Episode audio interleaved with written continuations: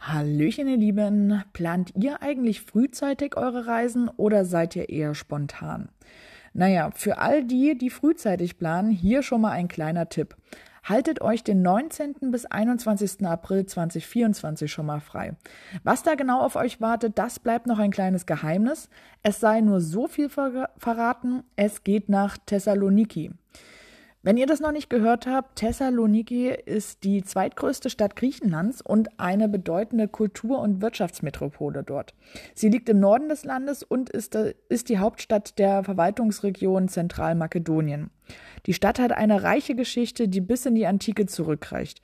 Sie wurde im vierten Jahrhundert vor Christi von König Kassander von Makedonien gegründet und der hat sie dann kurzerhand nach seiner Frau Thessalonike benannt. Eine der markantesten Sehenswürdigkeiten dort ist der Weiße Turm. Und es ist auch gleichzeitig das Wahrzeichen der Stadt und ähm, ja, ist im Prinzip ein Überbleibsel der alten Stadtbefestigung. Von der Spitze des Turms aus hat man dann auch einen beeindruckenden Blick über die Stadt und das Meer. In der Umgebung davon erstreckt sich dann auch die lebhafte Strandpromenade, die zum Flanieren einlädt.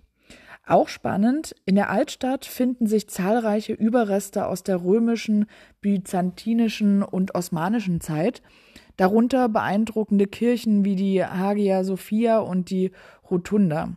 Die Stadt beherbergt neben einer Vielzahl von Museen, darunter das Archäologische Museum von Thessaloniki, das Byzantische Kulturzentrum und das Museum für zeitgenössische Kunst, natürlich auch viele Geocaches.